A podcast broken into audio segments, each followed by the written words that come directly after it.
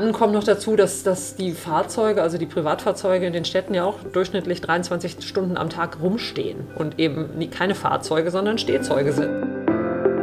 Man hat entsprechend auch die Grünflächen, mehr Bäume und mehr Möglichkeiten auch im öffentlichen Raum, sich mal hinzusetzen, ähm, sich zu treffen. Das ist die Vorstellung von Stadt, die ich eigentlich ähm, mir wünsche.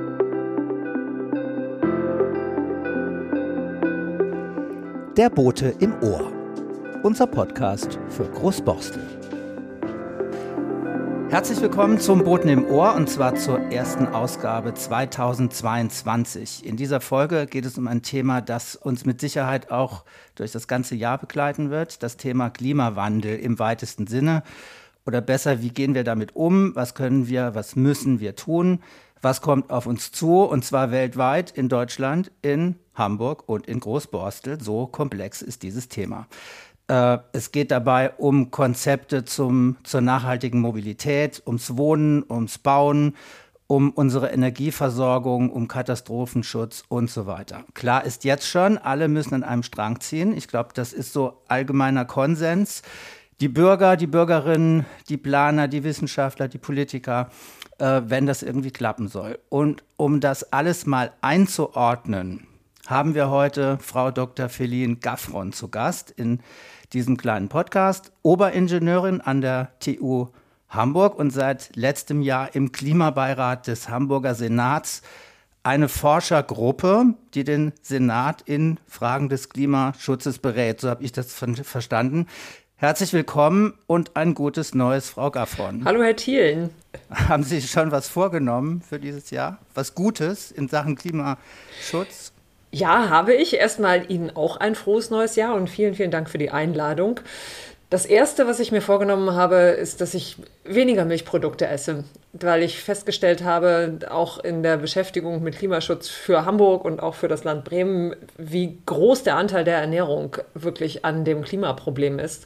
Also insofern, ich liebe eh Hafermilch, das ist schon ein guter Anfang. Und ähm, ich werde in Zukunft darauf achten, dass ich wirklich keine Produkte mit Palmöl mehr kaufe. Das sind meine guten Vorsätze und ein weiterer ist noch mehr mit viel mehr Menschen über das Thema Klimaschutz und was wir wirklich tun können reden. Und das ist ja jetzt eine hervorragende Gelegenheit, die Sie hier äh, bieten. Ja, ich glaube, reden ist immer gut. Ich habe das vergessen in der Vorstellung. Sie sind in einer Enquete-Kommission auch in Bremen, die sich auch um Strategien äh, in Bremen kümmert zum Thema Klima richtig? Ja, genau. Das Land Bremen hat die erste seiner Enquete-Kommission überhaupt dem Thema Klimaschutz gewidmet und wir werden auch, wir haben schon im Dezember letzten Jahres den äh, Bericht aus dieser Enquete-Kommission verabschiedet und ich glaube, da ist auch wirklich was Gutes bei rausgekommen. Also der Klimaschutzplan fürs Land Bremen der sieht auf dem Papier prima aus. Jetzt muss man natürlich hoffen, dass er auch entsprechend umgesetzt wird und dass auf der Ebene von Bund und EU auch die wichtigen Weichen gestellt werden. Wie Sie ja eben schon gesagt haben, das ist ja ein Thema, was in allen Ebenen und ja. für alle Akteurinnen eine Rolle spielt. Am Ende nutzt vielleicht sogar die Erkenntnisse aus Bremen, äh, nutzen sie auch in Großborstel. Ich darf natürlich selbstverständlich jetzt Uwe Schröder begrüßen, den Chefredakteur des Borstler Boten. Hallo Uwe, hast du dir schon was vorgenommen? Hallo Patrick. Ja, ich habe mir sehr viel vorgenommen. Ich habe mir vorgenommen, meine meisten Wege zu Fuß oder mit dem Fahrrad zu erledigen äh, und meine Gewohnheiten umzustellen, einfach mal ins Auto zu steigen, um eine Kleinigkeit zu besorgen. Also dann ist schon ein erheblicher Beitrag meinerseits geliefert. Frau Gaffron, was macht eine Oberingenieurin an der TU in Harburg und gibt es da einen Zusammenhang zur beratenden Tätigkeit im Klimabeirat? Also rein formal ist eine Oberingenieurin eine promovierte Wissenschaftlerin. Das ist so die Ebene zwischen denen, die noch an ihrer Dissertation schreiben und den Professuren. Und ähm, ich mache dort Forschung und Lehre. Und da kommt dann auch die Verbindung zum Hamburger Klimabeirat hin, weil ich mich eben in meiner Forschung und in den Projekten, die wir machen, generell sehr viel mit der Frage, wie bekommt man Mobilität nachhaltiger hin, beschäftige. Und das ist natürlich auch ein wichtiges Thema für die Stadt Hamburg und mit Sicherheit auch für Großborstel. Und insofern bin ich dann gefragt worden, ob ich Interesse hätte, im Klimabeirat dabei zu sein und habe mich sehr darüber gefreut, weil ich eben glaube, dass das auch eine ganz wichtige Ebene ist, diese Politikberatung, also wirklich aus der wissenschaftlichen Sicht nochmal zu gucken, was passiert in der Politik und da ähm, zumindest Empfehlungen aussprechen zu können, das ist eine große Chance und äh, das ist die Verbindung. Wir haben ja in Großborstel einen unglaublichen Bevölkerungszuwachs von nahezu 50 Prozent. In einem Stadtteil ist das äh, ein Druck zur Veränderung und die Frage, die ich mich äh, ich mir stelle, ist, ähm, was können wir tun, wenn diese Veränderung eintritt? Damit äh, der Stadtteil klimafreundlicher wird im Großen und Ganzen. Das ist ja etwas, was in Hamburg häufig zu beobachten ist, dass der Stadtteil wächst und äh, oder dass Stadtteile wachsen. Äh, was können wir tun in Großborstel, klimafreundlicher zu agieren? Also zunächst mal ist das Thema Wachstum, wie Sie ja richtig gesagt haben, Herr Schröder, natürlich in ganz Hamburg und auch in vielen anderen deutschen Städten sehr aktuell. Und da kommt man dann schon über die Frage der Verteilung des öffentlichen Raums ganz, ganz schnell zum Thema Mobilität. Denn im Augenblick ist es ja immer noch so, dass in Hamburg immer mehr Privatfahrzeuge angemeldet werden und dass das sogar schneller ansteigt als der Pkw-Besitz steigt schneller als das Bevölkerungswachstum. Und das ist natürlich ein riesiges Platzproblem. Also ich meine, das äh, kennen alle Menschen, die irgendwo in Hamburg innenstadtnah leben. Selbst wenn man kein Auto hat, dass man wirklich wahrnimmt, wie zugeparkt viele Straßen sind und dass daraus natürlich eine Konkurrenz für andere Nutzungen entsteht.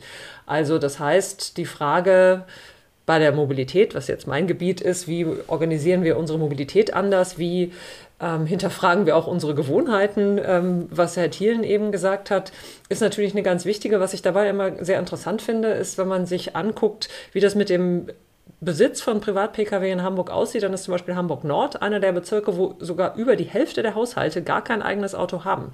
Und ich finde, das ist auch immer eine ganz wichtige Perspektive. Wir sehen zwar wahnsinnig viele Autos auf den Straßen und man hat das Gefühl, es ist überall präsent, aber es gibt eben viele Haushalte, die ihre Mobilität auch ohne Auto organisieren. Teilweise freiwillig, vielleicht auch, weil sie sich mal vorgenommen haben, ein bisschen klimafreundlicher zu werden.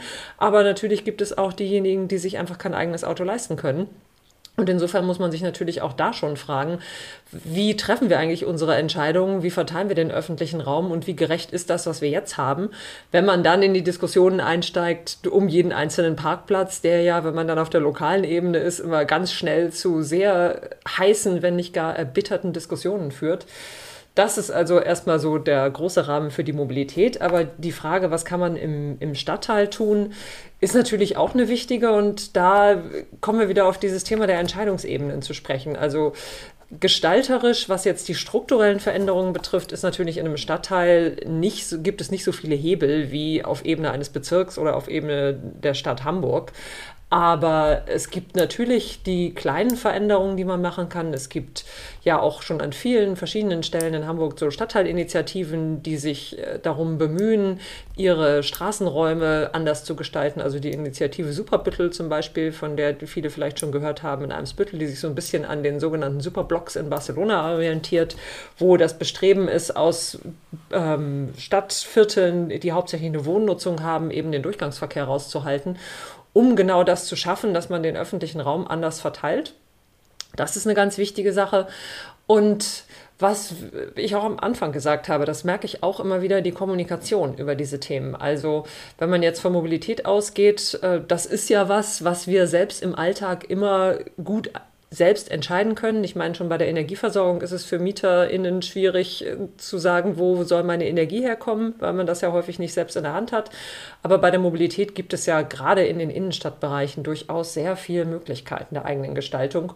Und da stelle ich immer wieder fest, wenn dann darüber gesprochen wird, Mobilitätswende, Verkehrswende, wir brauchen dringend weniger Pkw in den Städten, Umweltverbund muss gestärkt werden. Wir brauchen mehr Busspuren, mehr Radspuren und bessere Infrastruktur insgesamt für den nicht motorisierten Verkehr, dass dann so Ängste auch hochkommen, dass die Leute denken, sie können ihren Alltag nicht mehr bewältigen oder sie können am Wochenende nicht mehr ins Grüne fahren oder die Oma kann sie nicht mehr besuchen, weil sie nicht mehr bis vors Haus fahren kann und äh, aber nicht mehr gut zu Fuß ist. Und das sind alles so Themen, das sind alles keine wirklichen Probleme, sondern das ist eben eine Wahrnehmung oder eine Gewohnheitssache. Und darüber zu reden und äh, zu zeigen, wie es anders geht und dass es anders ja sogar ganz oft viel schöner ist und besser und gesünder und schneller geht und preiswerter ist, das sind so Dinge, äh, die kann man natürlich auch auf Stadtteilebene gut machen.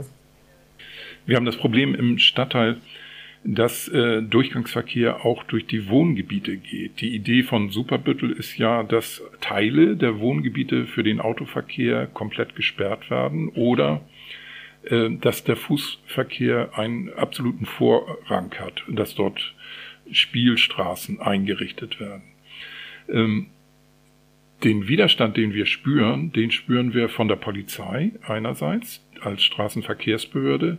Dort gibt es in der Straßenverkehrsbehörde durchaus Leute, die äh, interessante Pläne haben, aber die Polizei selber, wenn sie denn gehört wird, sagt, äh, das können wir nicht machen. Tempo 30 auf der Borsteler Chaussee zum Beispiel ist von der Polizei abgelehnt worden, obwohl dort eine Schule ist und auch Kindergärten sind. Äh, diesen Widerstand zu brechen, das scheint uns das größte Problem zu sein. Ähm, machen Sie so eine ähnliche Erfahrung im gesamten Bereich in Hamburg, Frau Gaffron? Also was Sie eben erwähnt haben, dass die Polizei quasi diejenigen sind, die Stellen sind, die Polizeikommissariate ja häufig vor Ort, die sich eben mit solchen Themen beschäftigen, das ist eine Hamburgensie. Also äh, anderswo und in anderen, ich sage jetzt mal Ländern, Bundesländern, also wenn man den Stadtstaat Hamburg ähm, als Ebene nimmt, äh, wird das von den Innenministerien zum Beispiel behandelt oder eben auch von den Verkehrsministerien. Und in diesem Fall ist es eben so, dass die Polizei dafür verantwortlich ist, sowohl zu genehmigen als auch dann eben umzusetzen und durchzusetzen. Und das ist eben häufig auch ein Thema, denn ich meine, Tempo 30-Regelungen zum Beispiel bringen ja überhaupt nichts, wenn sie nicht überprüft werden.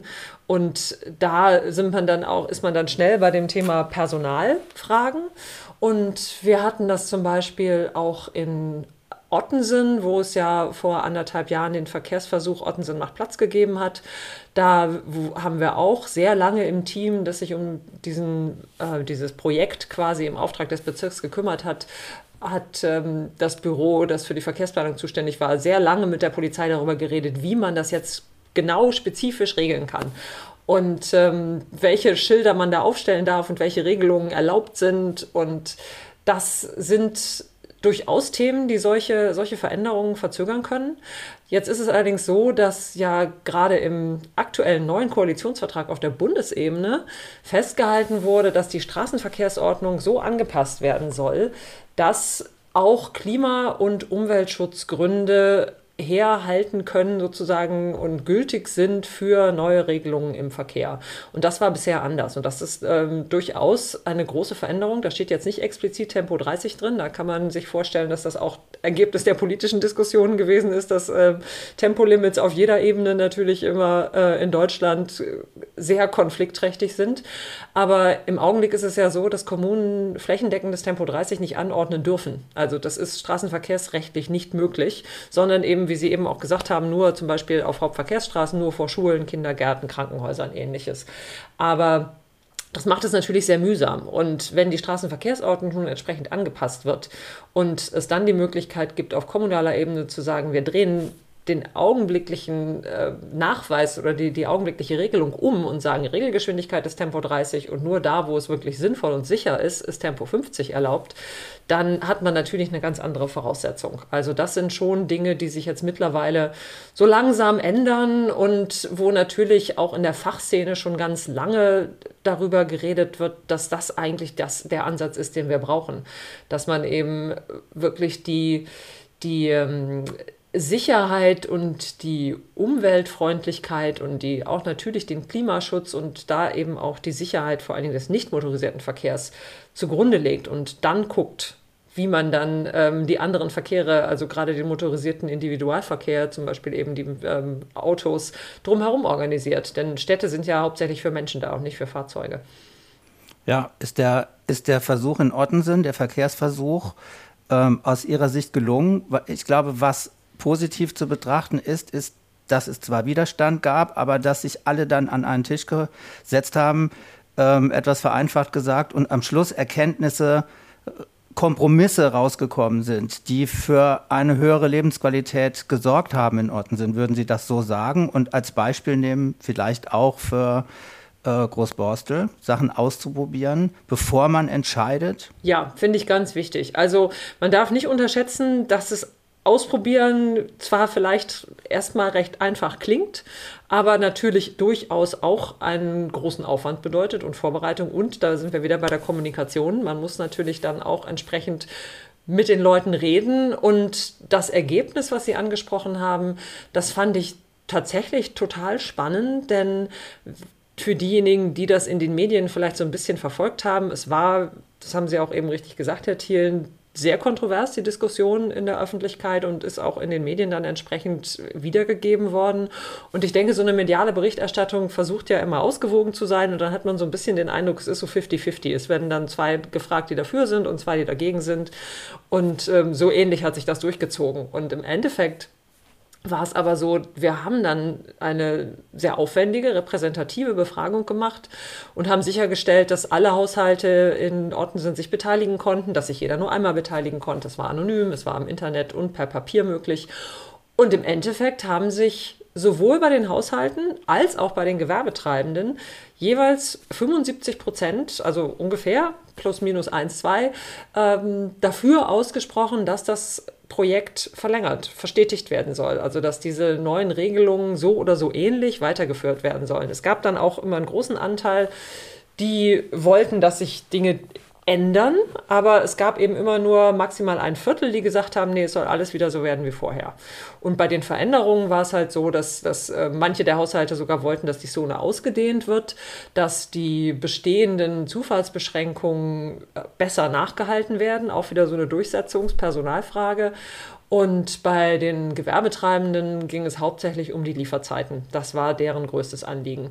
Und da auch wieder das Thema Kommunikation. Also es, es gibt so stille Mehrheiten und selbst wenn man Beteiligungsprozesse hat, wenn man öffentliche Veranstaltungen hat, es ist ja erfahrungsgemäß so, dass diejenigen, die, ich sag mal, am stärksten innerlich bewegt sind und in Aufwallung sind, sich dann äußern und die, die eigentlich finden, alles ist prima, tendieren eher dazu, weniger zu sagen. Und ähm, insofern ist es natürlich auch für die Politik wichtig. Denn diese Umfrage war dann im Endeffekt die Basis dafür, dass der Bezirk, die Bezirksversammlung beschlossen hat, sie wollen das Projekt verstetigen und jetzt mittlerweile läuft ja eine neue Beteiligung und das, äh, das heißt jetzt ein bisschen anders, Freiraum Ottensen und darunter soll dann nochmal eruiert werden, also wie es jetzt im Endeffekt genau aussehen soll, wenn es dann quasi als Dauerlösung ähm, umgesetzt wird. Ähm, Frau Gaffron, Kommunikation ist also sozusagen die Grundlage für die Veränderung. Also das, was ich mir vorstelle, ist, dass wir äh, die Anwohner ansprechen und sagen, parken Sie doch bitte Ihr Auto nicht falsch. Wir haben ja das Problem, dass allein wenn alle Regeln eingehalten werden würden, wir eine deutliche Verbesserung im Stadtteil hätten. Denn die Autos stehen kreuz und quer. Wir waren unterwegs mit äh, Sonja Tesch von Fuß e.V. und die, dort haben wir gesehen, es ist ein grauenhafter Zustand für Fußgänger. Für Fußgänger, für Kinder, aber auch für Rollifahrer, für Briefträger, für junge Mütter mit Kinderwagen oder junge Väter. Äh, es ist äh, also keine schöne Situation und selbst wenn wir fordern, lass uns doch mal die Regeln einhalten, stellt doch die Autos nicht immer falsch ab, dann stoßen wir auf einen Widerstand, der so erheblich ist, äh, dass da viele Bürger aufgeben und das schon gar nicht mehr ansprechen mögen. Nehmen Sie doch mal den Wagen von dem Fußweg. Die Leute sagen immer, wohin sollen wir denn die Autos stellen? Das sind, wir müssen ja einen Platz für die Autos haben. Was ist da Ihr Standardargument? Na, zunächst mal ist dann die Frage, Warum gehen wir davon aus, dass wir ein Anrecht haben, unser Auto im öffentlichen, also unseren Privatbesitz, nämlich den Pkw im öffentlichen Raum abzustellen und dann zum größten Teil immer noch, auch ja in Hamburg, kostenfrei? Ähm, das ist eine Gewohnheit und natürlich ist es schwer, Gewohnheiten zu ändern. Und wenn ich jetzt ein Auto habe und in der Stadt lebe, dann ist es selbstverständlich so, dass ich auch irgendwo einen Parkplatz brauche ähm, und dass man aber auch immer den Anspruch hat, der soll möglichst vor der eigenen Haustür sein. Jetzt wissen wir ja aus der Praxis, das ist sowieso nicht möglich. Also insofern ist es es gibt es, glaube ich, keine ein, eine einfache Antwort auf dieses Thema. Aber natürlich muss man dann auch zurückfragen, naja, aber ne, ihr nehmt, ich sage jetzt mal im Durchschnitt immer ungefähr 12, 12 Quadratmeter des öffentlichen Raums in Anspruch, der anderen Leuten nicht zur Verfügung steht. Und da möchten aber vielleicht Kinder spielen und da möchten, wie Sie ja richtig sagen, auch mal Menschen mit Kinderwagen die Straße überqueren, ohne dass sie große Umwege machen müssen.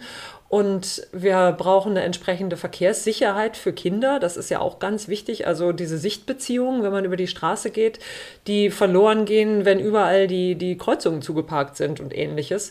Das sind ja Themen, da macht sich der oder die Einzelne vielleicht keine Gedanken drüber, aber darauf, finde ich, kann man die Menschen schon mal ansprechen. Und natürlich ist es immer nicht das eine Auto, sondern es ist die Masse. Aber dann muss man sich eben auch bewusst sein, dass jeder eben Teil dieser Menge ist. Genauso wie man nicht im Stau steht, sondern Teil des Staus ist, ist das Auto eben auch Teil des Platzproblems in, im öffentlichen Raum. Und insofern finde ich dieses Thema Gesundheit und Sicherheit, das kommt eigentlich ganz oft zu kurz. Und wenn wir zum Beispiel auch sagen, wir möchten auch älteren Menschen und eigentlich natürlich allen, aber eben auch älteren Menschen und Kindern eine autonome, eigenständige Mobilität ermöglichen, man soll zu Fuß gehen können, sicher und direkt, dann brauchen wir eben eine Umverteilung im öffentlichen Raum. Und das geht nicht ohne weniger Autos. Und insofern, dass wir eine Straßenverkehrsordnung haben und dass Regeln eingehalten werden müssen, ähm, ich denke, also da gibt es vielleicht Leute, denen das nicht passt, aber das wissen wir ja nun mal, dass in der Gesellschaft Gemeinschaftslösungen notwendig sind und somit auch Kompromisse. Und es wird mit Sicherheit immer den einen oder die andere geben, äh, die man nicht aus dieser Kontroverse rauskriegt und die der Ansicht sind, sie haben ein Anrecht darauf, ihr Auto zu parken. Ähm, und was sonst noch so passiert, ist vielleicht nicht relevant. Aber ähm, aus der verkehrsfachlichen Sicht sollte es eben dahin gehen, dass wir erstens mal wirklich drastisch den Verkehrs-, den, den Autobesitz ähm, senken in den Städten, um eben den Platz für was anderes freizukriegen. Es geht ja nicht darum, dass man per se, dass das Ziel ist, den Leuten das Auto wegzunehmen, sondern dass wir eben gucken müssen, was machen wir mit dem begrenzten Platz und wie können wir die Stadt so organisieren, dass sie für alle Menschen gut ist. Und da ist Auto eben nun mal ein großer Faktor, der sehr viele Möglichkeiten für andere unmöglich macht. Und ich habe ja eben schon gesagt, also über die Hälfte der, der Haushalte in Hamburg-Nord haben kein Auto. Und für die und natürlich für alle anderen, die ja ganz oft gar nicht jeden Tag mit dem Auto fahren, soll die Stadt ja andere Funktionen äh, erfüllen, als Parkplatz zu sein. Und außerdem kommt dann noch das Thema Klimaresilienz dazu. Also wenn wir ähm, ne, uns angucken, wir haben immer heißere Sommer und in, äh, gerade in Städten sind asphaltierte Flächen, die entweder mit Verbrennungsmotoren befahren werden oder äh, mit ähm, Metallobjekten beparkt sind für das Stadtklima wirklich eine ganz, ganz schlechte Idee. Wir brauchen da mehr Grün, wir brauchen mehr Bäume, wir brauchen mehr Verdunstungsflächen. Wenn wir Starkregen haben, ist es auch gut, wenn man mehr Flächen hat, die nicht versiegelt sind, damit eben sowas, wie wir jetzt ähm, im letzten Jahr tragischerweise in Nordrhein-Westfalen gesehen haben, diese Überflutungsereignisse, damit sowas eben möglichst selten passiert. Denn die extremen Wetterereignisse, die werden mehr werden, das wissen wir ja. Äh, jetzt gibt es in Großborstel eine, ähm, ein großes Neubaugebiet, das Tabenbeker Ufer. Äh, wenn, wenn wir darüber sprechen, äh, über versiegelte Flächen, über zu viel Autoverkehr, muss man konstatieren, dass dort es keine Anbindung gibt an den öffentlichen Nahverkehr. Das ist eine riesige Sackgasse. Wir sagen hier Europas größte Sackgasse, vielleicht sogar weltweit. Ähm, das heißt, da, da kommen zwei Sachen zusammen, die so nicht zusammengehören, nämlich einmal eine Erwartungshaltung an Bürger, den Autoverkehr zu reduzieren, sinnvollerweise. Und auf der anderen Seite gibt es kein Angebot für öffentliche Verkehrsmittel. Was sollen die Menschen dort machen in Großborstel? Die, natürlich kaufen die sich alle ein Auto. Gibt es da Mittel, die sie zur Verfügung haben, im Vorfeld sowas anzusprechen? Ja, das haben wir. Also wir werden äh, als Klimabeirat in den seltensten Fällen zu einzelnen Bauvorhaben uns äußern. Aber natürlich geht es darum, die generellen Prinzipien aufzuzeigen und Leitlinien äh, vorzuschlagen. Ich meine, wir haben ja nur eine empfehlende Rolle. Das heißt also, das, was wir, was wir sagen und empfehlen, ist nicht bindend für den Senat. Aber trotzdem ist der Klimabeirat ja vom Senat beschlossen worden und vom Senat berufen worden, eben um genau diese Rolle zu erfüllen.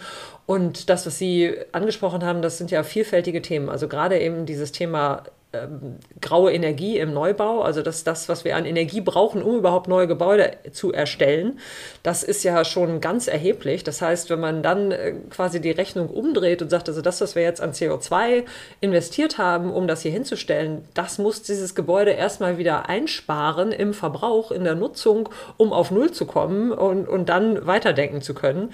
Das äh, wird häufig nicht mitbeachtet, aber das ist durchaus was, wo, worüber wir im Klimabeirat sprechen und worüber, wozu wir uns äußern. Und äh, das Thema Resilienz und das Thema, wie Sie gesagt haben, also Schwammflächen, Begrünung von Dächern und Fassaden und natürlich auch äh, Photovoltaik, Energieaspekte, alles das sind Themen, zu denen wir uns äußern und zu denen wir auch entsprechende Expertise im Beirat haben. Also ich denke, der ist auch da recht gut aufgestellt. Und was jetzt denn den Verkehr und die Anbindung betrifft, ist das natürlich auch ein wichtiges Thema. Und da, da kommen dann so diese Zielkonflikte. Auf der einen Seite brauchen wir mehr Wohnraum in Hamburg. Auf der anderen Seite gibt es dann eben Flächen wie das Tapenbeker Ufer, was einfach schlecht angeschlossen ist und dann zum Teil auch eben wegen ähm, der Tapenbeek und der Güterumgehungsbahn es nicht einfach ist, da eine, einen guten ÖV-Anschluss hinzukriegen. Ähm, und da muss man dann eher wieder so sich das, das äh, große Gesamtbild angucken. Also wenn wir sagen, das Ziel ist ja sowieso, dass wir, ähm, wenn man zum Beispiel das Umweltbundesamt hört, dass wir in den Städten den Autobesitz um ungefähr zwei Drittel verringern, beziehungsweise die Anzahl der Pkw. Also dass wir statt 450 Autos pro 1000 EinwohnerInnen nur noch ungefähr 150 haben, die meisten davon dann als Carsharing-Fahrzeuge und elektrisch mit grünen Strombetrieben und gerne auch mit Batterien, die mit recycelten Ressourcen ähm, gebaut worden sind. Und dann muss man natürlich in, in allen Neubaugebieten, also gerade da, wo neue Strukturen geschaffen werden und wo man wirklich die Chance hat, da noch was zu verändern, sich überlegen, wie kann man das so organisieren und die Angebote so gestalten, dass sie dann eben dazu führen, dass die Leute sich nicht ein eigenes Auto kaufen. Das erste ist natürlich auch wieder Parkflächen. Also was stelle ich überhaupt zur Verfügung? Da gibt es ja im Baurecht diesen Stellplatzschlüssel, dass so und so viele Stellplätze erstellt werden müssen, wenn man neuen Wohnraum baut pro Wohneinheit.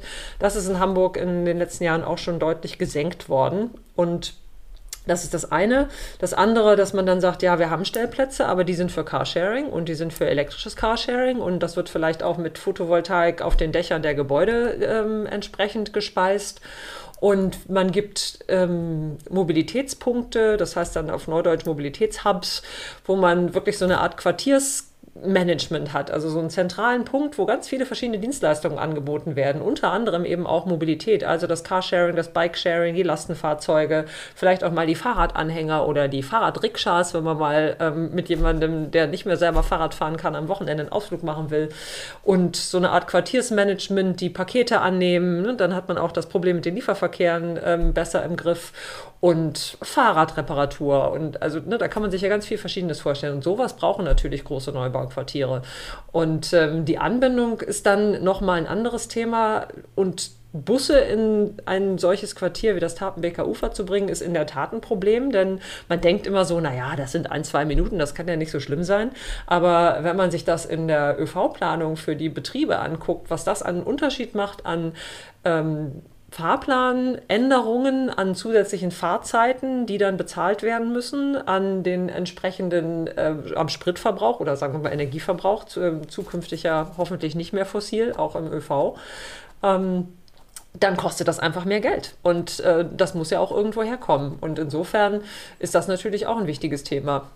Die Gesamtbilanz würde ja positiv aussehen, wenn das Tapenbeker Ufer einen kleinen elektrischen Quartiersbus hätte, der ausschließlich dafür da ist, die Personen zu befördern zum Einkauf beziehungsweise zu den nächsten U-Bahn-Stationen oder später auch äh, zum Siemersplatz, wenn dort die S-Bahn, äh, wenn dort die U-Bahn gebaut wird, Entschuldigung.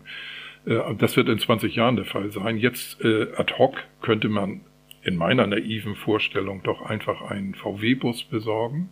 Und wenn man die Bilanz dann anguckt, was das kostet im Vergleich zu dem, was viele PKWs kosten, die eingesetzt werden, dann würde doch die Bilanz besser aussehen für einen VW-Bus plus Fahrer, der finanziert werden müsste, äh, als wenn jetzt so viele Autos bewegt werden. Auch von der Klimabilanz natürlich.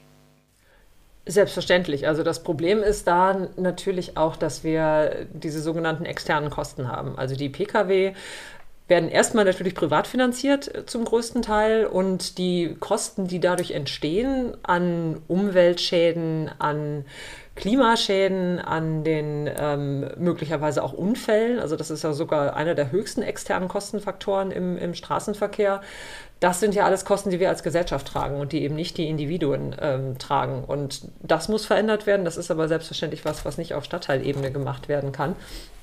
Das heißt also, wenn wir eine Kostenwahrheit haben, wenn die einzelnen Verkehrsmittel so viel kosten, wie die Gesellschaft dafür dann auch an, an äh, Folgen tragen muss, dann würde sich auch der äh, sagen wir, die Bevorzugung, auch ähm, die Entscheidungen auf der, auf der privaten Ebene ganz schnell verändern. Aber natürlich müssen dann auch die entsprechenden Alternativangebote so gut sein, wie Sie es eben beschrieben haben. Also so ein Quartiersbus oder einen Shuttle-Service, ähm, den man eben bei Bedarf bestellen kann. Das gibt es ja schon in Hamburg. Also ich rede jetzt auch nicht nur von den kommerziellen Anbietern, die, die, die im Stadtzentrum unterwegs sind, also Moja zum Beispiel, sondern ähm, Yoki, das Yoki-Shuttle, das kennen vielleicht einige einige, das ist im Westen Hamburgs unterwegs und ähm, auch ähm, im Rotenburgs Ort, da im Industriegebiet, weil das eben Gebiete sind, die auch im Augenblick noch keinen S- oder U-Bahn-Anschluss haben und auch in absehbarer Zeit nicht bekommen werden. Und dieses Yoki-Shuttle, das sind elektrische ähm, Fahrzeuge, die sind so gebaut wie die Taxis in London, für die Leute, die die kennen, die London Cabs. Also die sind ziemlich groß, da kann man auch mit dem Rollstuhl rein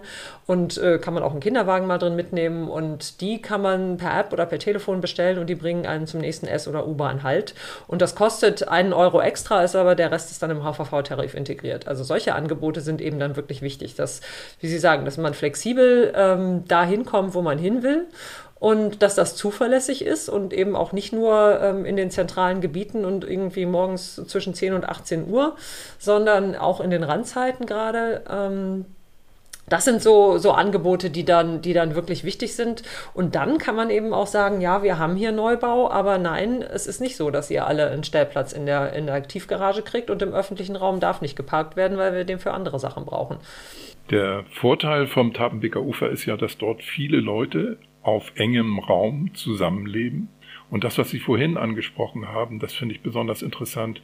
Denn wenn wir dort organisieren vom Quartiersmanagement vielleicht unterstützt, dass die Leute sich treffen an bestimmten Punkten, gemeinsam mal das Fahrrad reparieren oder gemeinsam den Einkauf organisieren, sich ein Leihfahrrad, ein Lastenfahrrad nehmen und sagen, mach das mal, ich gehe einkaufen, ich bring dir was mit, passt du so lange auf mein Kind auf, dann hat das ja eine sehr starke äh, kommunikative Funktion.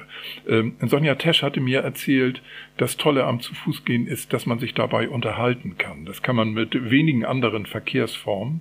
Ähm, zum Beispiel beim Radfahren gelingt das nicht so, wenn man zu zweit Rad fährt, also jeder auf einem Fahrrad, kann man sich schlecht unterhalten. Beim Auto geht das überhaupt nicht. Aber wenn man das organisiert, wenn man die Mobilität für sich organisiert im Stadtteil, dann bringt das ja auch die Leute zusammen und dann haben sie einen Mehrwert in dieser vereinzelten Gesellschaft, äh, der nicht zu unterschätzen ist, äh, weil ähm, die Vereinsamung ist ja gerade in vielen Stadtteilen ein großes Problem, auch von älteren Leuten, die sich in solche Mobilitätsangebote sehr gut einbringen können. Also indem sie fragen, kann nicht mal jemand zum Arzt fahren, äh, wenn, äh, wenn, wenn, es, äh, wenn es dafür ein Forum gibt. Also ich finde die Idee gut, dass es Punkte geben sollte im Stadtteil, wo man sich treffen kann, wo man äh, seine Mobilität gemeinsam organisiert. Ja, also das, was Sie ansprechen, eben wirklich diese Kommunikation auch einfach untereinander in der, in der Zivilgesellschaft, das ist wirklich ganz wichtig für dieses Projekt in Ottensen. Da haben wir unter anderem bei der Befragung, die wir gemacht haben, die Menschen auch befragt, was sie am meisten stresst in der Stadt. Und ähm, ganz oben standen Verkehrsthemen, also rücksichtslose AutofahrerInnen, ähm, zu viele Autos, zu viel Lärm. Aber ein wichtiger Faktor war auch Anonymität. Also gepaart mit Dichte. Also man hat zwar viele Menschen und man ist manchmal dicht gedrängt, auch vielleicht zum Beispiel im Bus. Das ist ja durchaus auch ein Faktor für, für manche Menschen, der wichtig ist, gerade auch in der jetzigen Zeit. Aber eben gleichzeitig die Anonymität und zu wenig Kontakt. Also das, was Sie gerade gesagt haben. Und das wäre natürlich großartig, wenn man das schon in den Strukturen fördert und anlegt. Und dann natürlich auf der einen Seite in Neubaugebieten, aber auf der anderen Seite auch im Bestand. Also das muss man sich ja auch angucken, wenn wir wirklich uns die Summe ansehen in den Städten. Das meiste, womit wir die nächsten ähm, Jahrzehnte verbringen werden, ist ja schon gebaut. Und das, was da an neu, neu gebauten Strukturen dazukommt, hat im Endeffekt auf die Gesamtbilanz ähm, einen sehr, sehr geringen Anteil nur. Das muss alles gut gemacht werden und idealerweise so gut, dass es auch noch in die Umgebung ausstrahlt und, und da auch noch quasi positive Effekte erzielen kann. Also zum Beispiel eben durch diese, diese Mobilitätsangebote, wo dann auch jemand, der vielleicht ein bisschen ähm, ein paar Straßen weiter wohnt, ähm, sich ein Carsharing-Auto holen kann oder mal ähm, ein, ein Tauschangebot machen kann. Ähm, ich meine, da gibt es die digitalen Lösungen, helfen dann natürlich auch. Es gibt ja mittlerweile ganz viele Nachbarschafts-Apps und sowas. Die finde ich auch gut. Ich finde es aber trotzdem wichtig, dass man eben auch den niedrigschwelligen, nicht digitalen einen ähm, Zugang bewahrt. Und ähm, also auf der einen Seite natürlich, weil der persönliche Kontakt ja das Wichtige ist und auf der anderen Seite, weil ich es auch nicht sinnvoll finde, dass wir zu, zugrunde legen oder einfach davon ausgehen, dass alle alles immer mit dem Smartphone organisieren wollen oder können. Das ist ja nicht der Fall.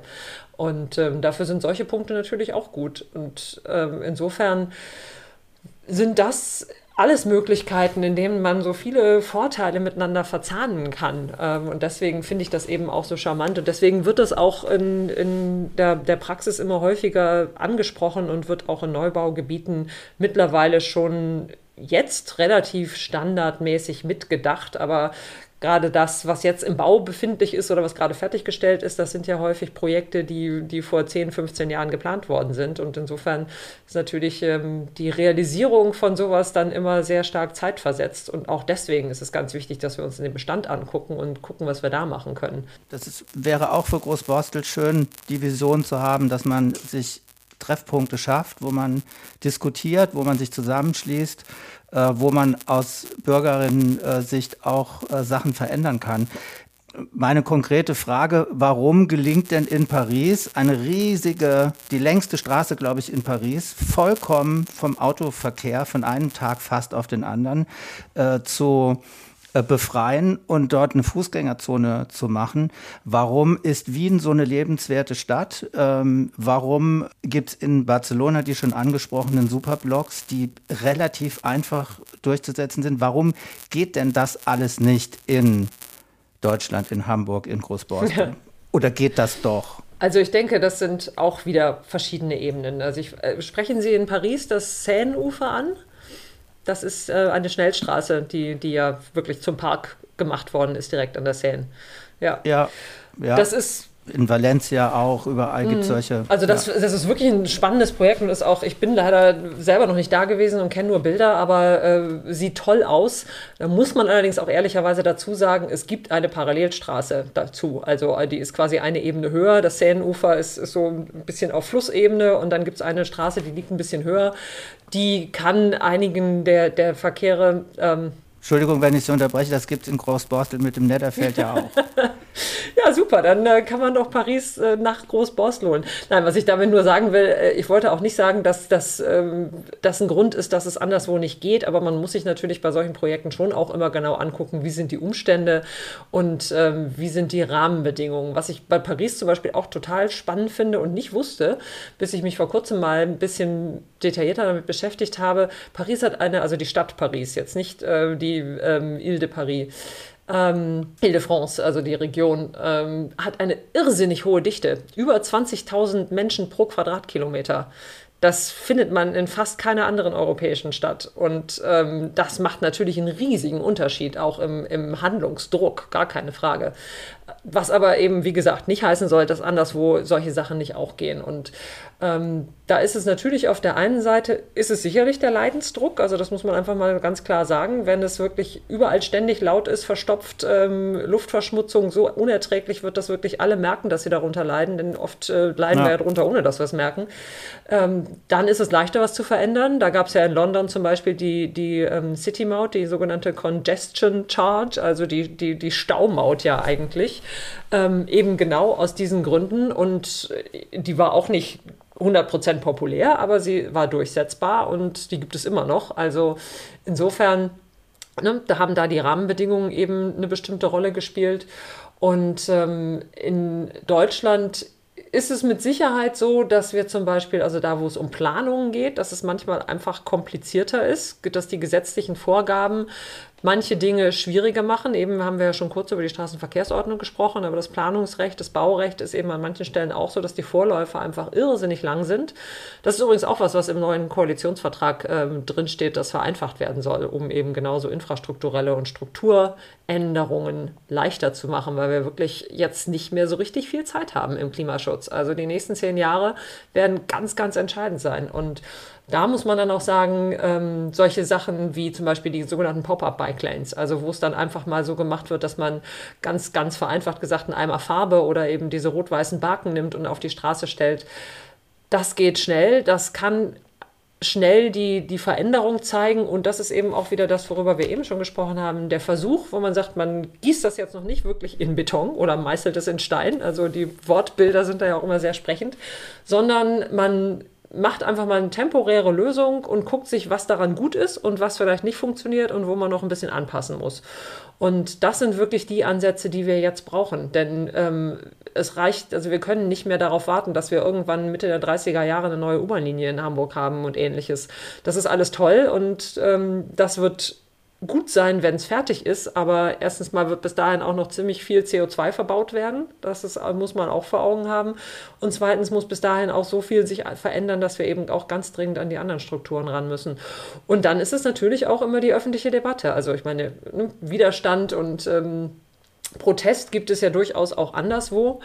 Ähm, aber dann ist auch die Frage, wie bindet man die Leute ein? Also in, in Frankreich gab es diese Gelbwesten-Proteste, als die, ähm, die Treibstoffpreise sehr stark gestiegen sind.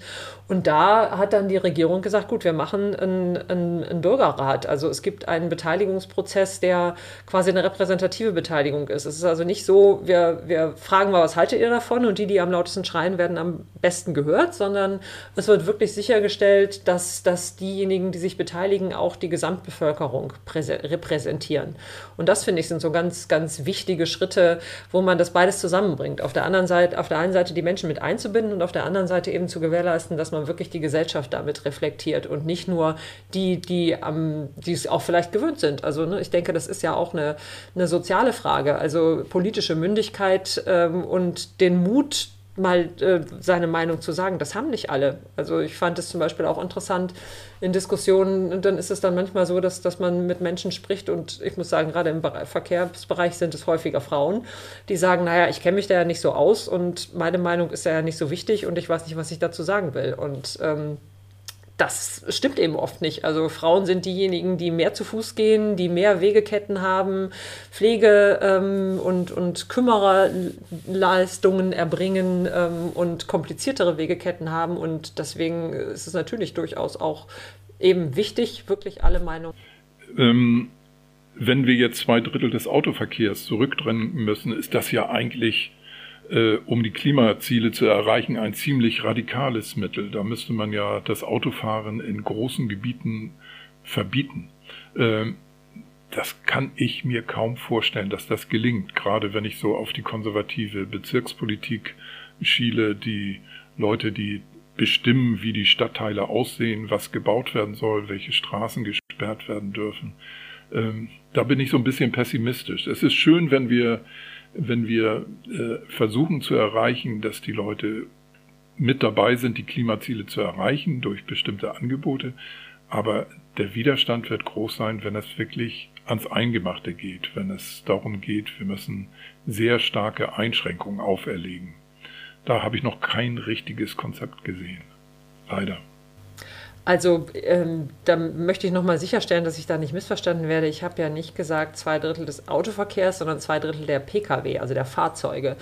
Ähm, und das in den Städten hauptsächlich, weil da wirklich eben, wie gesagt, durchschnittlich 50 Prozent ungefähr der Haushalte kein, schon kein Auto haben und somit also quasi schon eingeschränkt sind und zum Teil, ähm, gerade wenn, wenn sie auch vielleicht geringer verdienend sind oder Haushalte mit niedrigerem Einkommen an den stärker befahrenen Straßen leben, wo vielleicht die Mieten ein kleines bisschen leistbarer sind und dann aber stärker eingeschränkt sind von den äh, Umwelteinflüssen, die andere mit ihren Autos verursachen.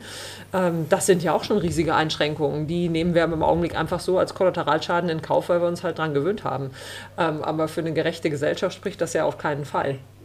Und ähm, dann kommt noch dazu, dass, dass die Fahrzeuge, also die Privatfahrzeuge in den Städten ja auch durchschnittlich 23 Stunden am Tag rumstehen und eben keine Fahrzeuge, sondern Stehzeuge sind. Und das ist natürlich volkswirtschaftlich super ineffizient und das ist im Prinzip auch für die Privathaushalte finanziell in vielen Fällen gar nicht sinnvoll. Das Problem ist eben, dass man, wenn man ein Auto hat, ja hauptsächlich so, naja, man hat so die Istkosten, ne? man, man zahlt Versicherung und Steuern und wenn man die mal schon mal gezahlt hat, dann kann man das ja Auto ja auch benutzen und dann kommen eben nur noch die in Anführungsstrichen Verbrauchskosten der, ähm, der, der Treibstoffpreise dazu. Und da ist eben der Punkt, wo ich sage, da haben wir bisher noch erstens äh, eine verzerrte Wahrnehmung. Denn im Endeffekt ist ein Auto, das hat letztens mal jemand ausgerechnet, so im, im Durchschnitt kostet das ungefähr 450 Euro im Monat, wenn man alles inklusive der Abschreibung des Wertes dazu rechnet. Und dafür kriegt man locker entsprechende ähm, Monatskarten für den ÖV und kann Mitgliedschaften beim Carsharing und beim Bikesharing äh, sich leisten und ab und zu sogar mal eine Taxifahrt. Also Insofern ist es finanziell auch für Privathaushalte jetzt schon in den Städten häufig viel sinnvoller, eben kein eigenes Auto zu haben. Was dann natürlich dazu kommt, ist, dass wir, wenn wir uns die Strecken angucken, ähm, natürlich die Pendelverkehre und die, die längeren Strecken diejenigen sind, die auch den viel größeren Beitrag im Bezug auf Klimaschäden und, und äh, CO2-Emissionen leisten. Und da müssen wir natürlich auch ran. Also da muss es auch einfacher werden, mit dem ÖV, also mit, mit Regionalverkehren, mit Schienenverkehren oder eben auch zum Beispiel mit Schnellbussen in die Stadt reinzukommen und ähm, gleichzeitig eben den, den Umstieg weiter draußen zu erleichtern und aber eben auch das damit zu befördern, dass wir in der Innenstadt den Parkraum anders managen und umverteilen. Und dann ist eben wirklich auch weniger Raum für das Parken des eigenen Autos. Dafür ist es aber eben leichter mit dem Bus und mit der Bahn.